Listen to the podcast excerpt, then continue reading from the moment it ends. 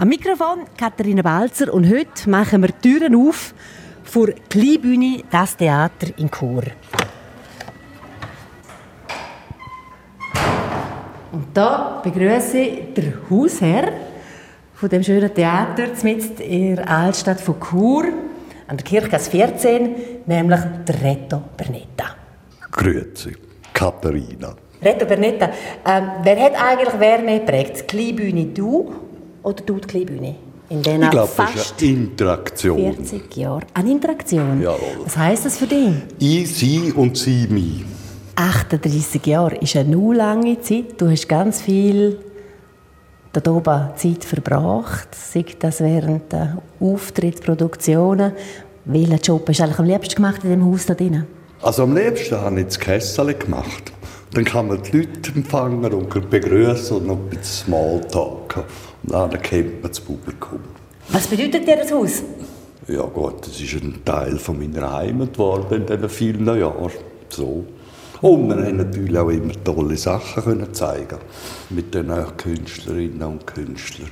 Das ähm, ist schon das, was einem befruchtet hat. Genau, ganz viel Kontakt, ganz viele Produktionen, Gastspiele natürlich in den ja. fast 38 Jahren, wo du Geschäftsstellenleiter bist für die Kleinbühne. Jetzt gehen wir mal gerade an den Stegen miteinander drauf. Das ist schon sehr bezeichnend äh, und auch ein bisschen Hindernis. Äh, besonders behindertenfreundlich ist die Kleinbühne als Liegenschaft eigentlich nicht, oder? Nein, wir haben auch schon ähm, die von der IV da gehabt, um zu schauen, was man machen könnte. Für den ersten Stock gibt es die Möglichkeit, zum äh, ähm, wie sagt man denn, einen Lift rein mhm. aber weiter rauf kommen wir nicht. Und es hat immer wieder gegeben, dass Leute mit dem Rollstuhl gekommen sind und dann musste man es das Vierten auftragen. Mhm. Also dass man dann wirklich da miteinander das geschafft hat, wenn man ja, eine Lösung wählen genau. hat. Also es ist bis jetzt jeder in der Zahl reingekommen, der wählen Genau. Das stimmt, ja. Jetzt stehen wir hier in dem Höfli drin. Mhm. Vielleicht für unsere Hörerinnen und Hörer, es ist ein Innenhof, wo man nicht würde denken, dass es so etwas eben gibt, halt hinter dieser schweren Tür. Ähm, gegen oben offen, also wir hören da die Vögel zwitschern. Oben dran hat es einen Balkon rundherum. Also es ist nicht verrückt groß eigentlich. Wie viele Quadratmeter sind das etwa, Retto? Ja, sagen wir mal 80. Ja. Ungefähr. Wir haben hier also schon bis zu 70 Leute, also Sitzplätze, hat man reingebracht, nebst der Bühne, im Innenhof. Dann genau. haben wir ja noch das wunderschöne Dach. Das kann man blitzschnell zumachen, damit man vom Regen geschützt ist. Genau, weil das ist nötig, eben sei es für zum Theater, für Aufführungen mhm. vor dem Regen zu schützen, oder im Sommer den Höflibeiz, genau. wo da seit 40 Jahren auch regelmäßig stattfindet. Der Boden finde ich auch immer lustig, oder? Der ist aus Besetzestein gemacht, ur, uralt. Also es ist früher auch das Zunfthaus von der Schneiderzunft gewesen, gell? Was weißt du ein bisschen über, über die Herkunft von dem Haus? Ja, genau. Also sensationell an dieser Liegenschaft ist einerseits, da haben wir eine gotische Decke, also wie viel, 600, 700 Jahre alt. Dann haben wir hinten die Stadtmauer ehemalig und oben hat es noch eine Renaissance-Decke. Für Chur ist das äh, etwas Exzeptionelles. In Venedig wäre es jetzt eine unter vielen, jawohl. Und diese Gasse hier, Kirchgasse 14, oder die also Kirchgasse, ähm, hat es nie gebrannt. Chur hat drei oder so äh, Stadtbrände gehabt, aber die hat immer gerade aufgehört, anfangs Kirchgasse. So ist das erhalten geblieben im ursprünglichen Zustand. Und, also noch früher, hat es nur einen Stock gehabt. Das ist eine Aufstockung mit der Laube da oben. Das ist später gekommen, im 16., 17. Jahrhundert. Wie ist das Haus eigentlich, ja wirklich ein Juwel ist, wie du beschrieben hast, aus vielen historischen Gründen. Wie ist denn das eigentlich in die Hände von Theaterleuten gekommen? Ja, die Stadt hat das, die Liegenschaft von der Zünft erworben. Das ist also eine städtische Liegenschaft. Und wo der Robi Indermauer damals noch da gewohnt und geschafft hat, hat er gesagt, im Sommer kann man ja im Innenhof Kleinkunst zeigen. Und dann hat sich ja, der Lauf der Dinge. Er ist eigentlich der, der, der gesagt hat, das könnte man machen. Ja. Und nachher hat die Stadt uns das gegeben, als Gebrauchsleihe. Kalt und trocken, wie es so schön heißt. Also wir zahlen alle Nebenkosten. Und dann haben wir den Obersaal, die Zunftstube, wie wir dem gesagt haben, das war vorher ein Kinderhort. Und die haben dann eine andere Lokalität gekriegt vom damaligen Stadtpräsidenten Melchior, selig. Und dann haben wir den Saal gekriegt. Und dann, ähm, im 98 ist dann da ähm, renoviert worden, umgebaut. Der Architekt Leasch hat das noch gemacht. Und dann hat man hinten ein Häuschen gehabt. Das war baufällig, das ist weg. Dann haben wir die Küche da gekriegt, anstelle von alten, plus der Saal. Und das Problem war, dass dann, wo es da die Kassette rausgedecke und wenn rausgenommen ist, ähm, die Decke runtergefallen. Oh. Dann musste man müssen Träger einbauen und die haben uns 30 cm Höhe oben weggenommen. Darum ah, ist es ein bisschen bedrängt, okay. leider. Ja, ja. Sicherheit, gut. Ja. Genau, aber immerhin, ich meine, es ist jetzt über 20 Jahre her, ähm, mhm. der Umbau, die Sanierung. Wie ist es eigentlich? Findest im Moment, du übergibst das jetzt eigentlich sozusagen auch das Haus, ist es im Moment in gutem Schuss? Ja, es wird immer alles schön gemacht. Im Moment hat die Stadt ja genug Batzeli, äh, Geld, um da können die nötigen Unterhaltsarbeiten leisten. Und wir können auch selber viel machen. Auch die ganzen Skiwerfer sind jetzt langsam umgestellt auf LED. Also etwa das Modernste. Das haben wir geschaut, ja. Sag mal, in welchem Raum, Reto Bernetta, fühlst du dich so irgendwie am meisten wohl? Ja, glaubst du, im Foyer. Komm, dann gehen wir dort rein. Gut. Und wo im Foyer jetzt war, ist eben der Raum mit der altgotischen Decke. Genau. Wunderschön. Es hat Stühle, man kann sich hier vor dem Theater treffen, nach dem Theater treffen. Also gut, da könnte man natürlich die Möblierung langsam erneuern. Das ist sicher etwas, das Priorität hat. Aber der Raum selber ist schön gestaltet, auch mit dieser Bar. Wir gehen an Bar, du ja, bist gerne an Bar. Genau. da haben wir sogar einen Kaffeeautomat. Was sehr wichtig ist, äh, wenn man die lange Nächte hat und dann früh am Morgen wieder da sein muss. Ich würde gerne mit dir ein bisschen an den Anfang von dieser Kleinbühne-Zeit. Gegründet worden ist der Verein, wo hinter der Kleinbühne das Theater steht, im 1974. Genau. Und zwar, das ist ganz eine illustre Gesellschaft, alle einfach mittlerweile äh, auch ein bisschen älter geworden. Und zwar war da dabei gewesen, die Barbara und Robert Indermoor, sie haben damals gewohnt in dem Haus. Die Ursula und der Fortunat Anhorn, die Annelies und der Peter Zumthor, der Jürg Hartmann, die Marianna Fromm, der Hans-Peter Henny, der Mann von Rita Gewinn, der ah, ja, genau. ganz lange mit mhm. dir zusammen die Geschäftsstelle geleitet hat, und Renate Dupont. Die haben das gegründet. Kannst du unseren Hörerinnen und Hörern bisschen erzählen, warum die auf die Idee gekommen sind, um das zu gründen? Ja, also man muss sich vielleicht schon vorstellen, damals hat es das Stadttheater, wie es dort noch geheißen hat, die haben ja irgendwas wie etwa 80'000 Franken gekriegt vor Stadt zum Theater machen und, und sie haben eigentlich so ein bisschen, ja, zu dieser Zeit verstaubt wirkendes Stück äh, gebracht. Und dann haben die damals jungen Menschen gefunden, ähm, es gibt jetzt eine freie Theaterszene in der Schweiz, die sich aufgebaut hat und die sollte man doch auch zu cool können sehen und haben die entsprechend eingeladen. Also es war so die Aufbruchstimmung zu neuen kulturellen Ufer. Reda, du bist damals 1920 Hast du das mitgekriegt, so die Aufbruchstimmung? Also Gerade im 74 nicht, nein, da bin ich auch gar nicht so cool gewesen.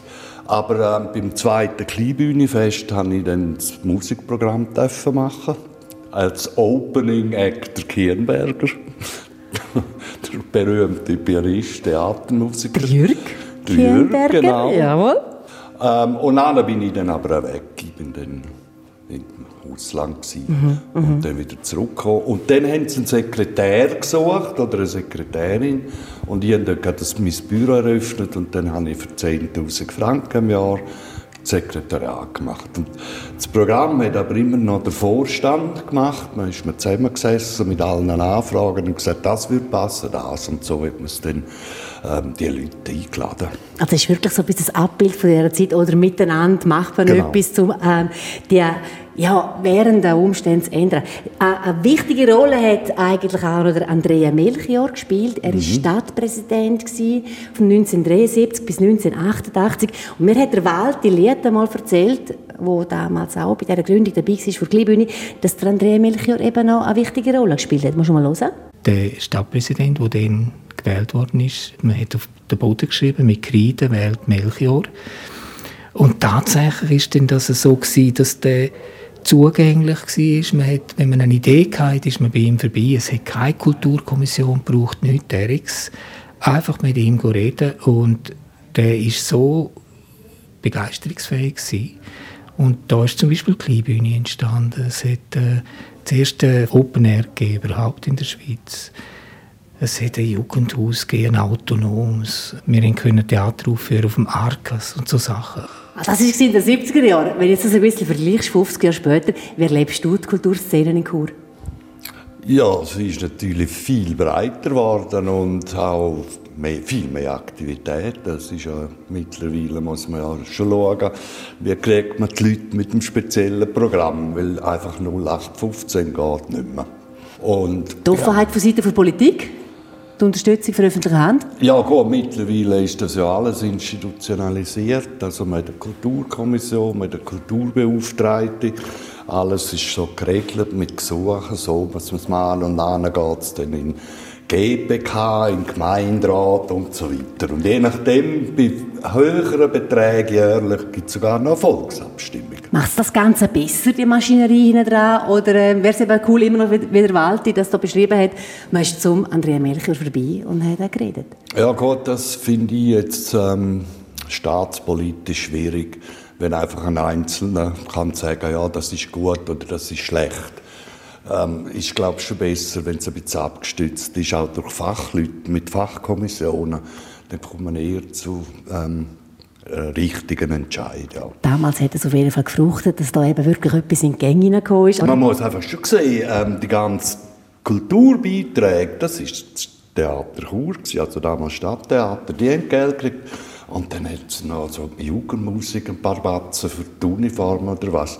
Das ist erst später gekommen, wo man das institutionalisiert hat und auch die entsprechenden finanziellen Mittel gerüstet hat, wo man dann kann abrufen kann wenn man ein Projekt hat. Aber es geht durch das Fachgremium, bevor es entschieden wird, ob man es unterstützt oder nicht. Die Kleinbühne, meine ich, kriegt jedes Jahr von Stadt Chur 750'000 Franken.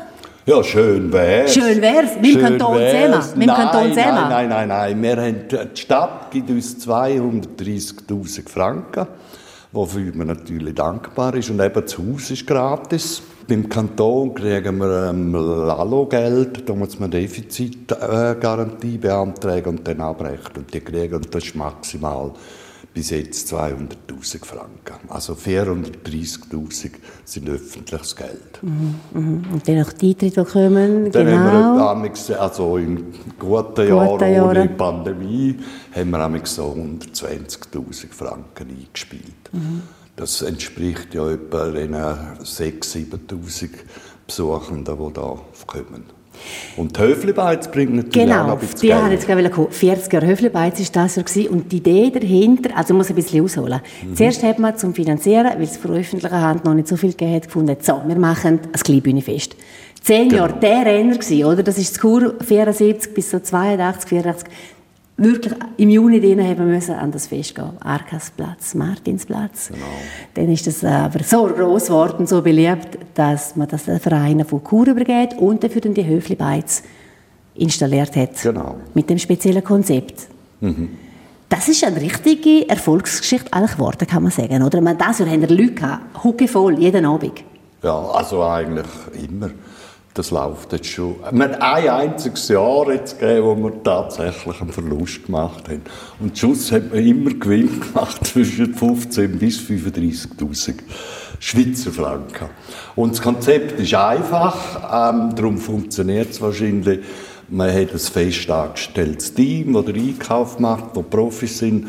Und für den Abend sucht man, oder findet man besser gesagt, Helferinnen, die einfach den Abend schmeißen, äh, das Menü kochen und ihre Leute bringen. Und durch das hat man auch immer einen Rückhalt, also Besuchende und Essende und Trinkende.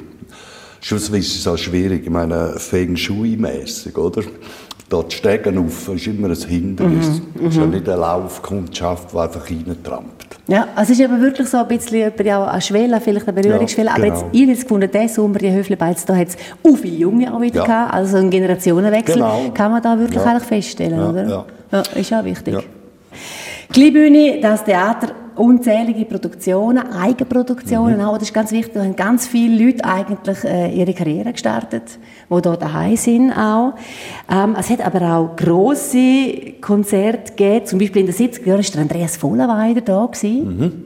Ja. Kannst du dich erinnern an den Anlass? Ja, ja, der war hier innen im Höfel und einmal am Markas, wo er da mit seiner Harfe gespielt hat, wie verrückt. Ganz viele Künstlerinnen und Künstler haben hier ihre ersten Gehversuche machen Zum Beispiel der Regisseur Gian Gianotti, der am Anfang die ersten Aufführungen gemacht hat. Und dann haben wir aber auch grosse Konzerte gemacht. Ein Konzert war Eduardo Benato.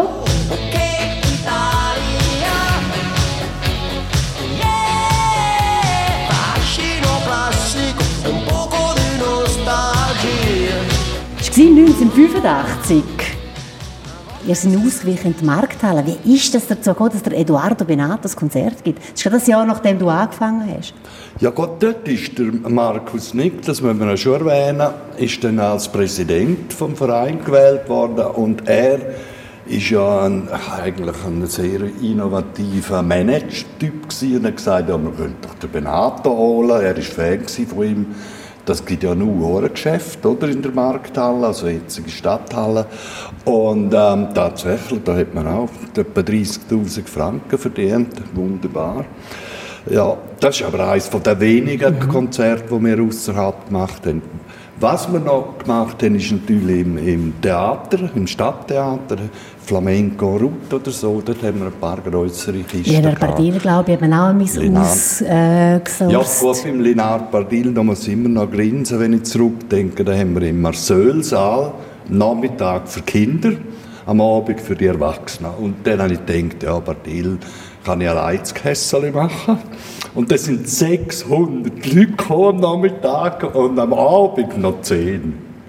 Also man hat schon dort gesehen, er geht richtig Kinder und nicht so richtig Erwachsene von den Leuten her. Damals jetzt ist es ja etwas anders. Ja. Es sind unzählige Geschichten, die du ja. ähm, Künstlerinnen und Künstler, die die jetzt lang, in diesen vier Jahrzehnten fast begleitet haben, gibt es da jemanden? Es ja, sind so viele. Eine wichtige Figur ist sicher der Jan Bachterberg und der Florinka Werzel natürlich auch. Und der Andrea Zock. Das sind ja alte ähm, Bekannte man ist mit denen älter geworden und jetzt kriegen dann alle AV. Du bist Treuhänder, also deine Rappen verdienst äh, oder hast verdient seit anderthalb Jahren jetzt ja AHV-Bezüger. Ähm, mit Treuhandgeschäft, wie geht das eigentlich zusammen? Theater, Unterhaltung, Kunst und dann nachher aber der Buchhalter, der Treuhänder. Hätte sich das gut kombinieren lassen? Ja gut, auch die Kleinbühne ist ja letztlich ähm, eine Firma, oder? Der braucht auch eine Buchhaltung und eine Administration und so. Und ähm, von dort her hat sich das gut vereinbaren lassen. Gelernt habe ich ja ursprünglich Stahlhändler, oder? Also KV, Stahlhändler. Und meine, auch Theater ist in gewissem Sinn etwas mit Handel zu tun. Man kauft ja ähm, Künstler, Künstlerinnen ein, zahlt denen eine Gage und muss schauen, dass man das Geld wieder kriegt. Ähm, in dieser fast 40 Jahren hast du viele Entscheidungen müssen treffen. Hat es auch grosse Irrtümer gegeben? Ja, sicher. Was wäre so einer gewesen? auch immer wieder einen Flop inszeniert oder ähm, ja, verschiedenste, aber eigentlich nichts Grossartiges. Das hätten wir ja nicht so lange gelebt. Ist eine Produktion unerwartet gut gekommen, durch die Decke? Also was immer gut gelaufen ist, sind die Lokalmatadoren wo man halt dann können verlängern und verlängern, mhm. prolongieren, wie es so schön heißt. Der hat dann einfach 20, 30 Mal gespielt, das ist natürlich super, oder? Da hat man quasi jeden Abend besetzt und ist gut gelaufen und andere Sachen. Die Unbekannten ist halt schwierig. Aber auf die Fahne geschrieben haben wir einen Schutz Einheimischen schaffen. Mhm. Das ist eigentlich das Wichtigste. Also junge Menschen, die in die Richtung in Kultur, Kunst gehen wollen, dass sie da eine Möglichkeit haben, um ihr Debüt zu geben oder eine Produktion zu starten. Das, ja, und dann gehen sie in die Welt raus. Hast du da an jemanden besonders Freude, weil sie eben in die Welt raus ist und aber das Nestor Kleinbühne hat? Ja gut, also ähm, da können wir jetzt einen Haufen aufzählen, oder? Ähm, vielleicht ein Ding von der äh, John Duri Vinzenz, der ist ja jetzt beim Rundschau, oder? Ähm, hat da seine erste Inszenierung Regie, gemacht. Ja. Regie mit dem wahrlich, ich sage euch, hat noch Angst gehabt wegen der Gotteslästerung, dass der Bischof kommt und sagt, das ging nicht. Und dort hat der Mike Müller zusammen mit dem René Schnotz gespielt. Da. Und beide haben ja eine grossartige Karriere gemacht. Solche Geschichten gibt es noch unzählige. Reto Bernetta ab Oktober 2022, ein neuer Wind, neue Leitung hier in der Kleinbühne. Und zwar durch seinen Trautmann und Jan Klavadetscher übernehmen das. Welche Fähigkeiten wünschst du diesen beiden? Ja gut, äh, grundsätzlich sollten sie ein bisschen robust sein, oder? Und halt auch Kunst, kulturaffin und das hat man ja im Bewerbungsverfahren gesehen, dass die beiden eine Idealbesetzung sind. Die eine ähm, hat schon selber produziert, geschrieben, sogar einen Preis gekriegt. Und der andere kommt von einer visuellen Tätigkeit her, hat in der ZHD und in Dublin studiert und ist sicher sattelfest, was Kunst und so betrifft. Ja. Ideal. Und wenn Sie mal einen Mann am Kessel brauchen, dann können Sie vielleicht ja bei dir anklopfen. Gut, wenn ich nicht bei meinen Freunden auf den Philippinen bin. also, das überlegen wir Ihnen. Reto Bernetta, danke für das Gespräch. Wir haben es. Super. Kleinbühne, das Theater in der Sendung «Er ist im Gespräch». Nachhören könnt ihr das, weil äh, vier Jahrzehnte so viel Geschichte und Reto Bernetta vor dem Mikrofon, das braucht seine Zeit. Darum online südostschweiz.ch-podcasts ungeschnitten und ungeschminkt. Am Mikrofon Katharina Balzer. Danke fürs Zuhören. Danke dir.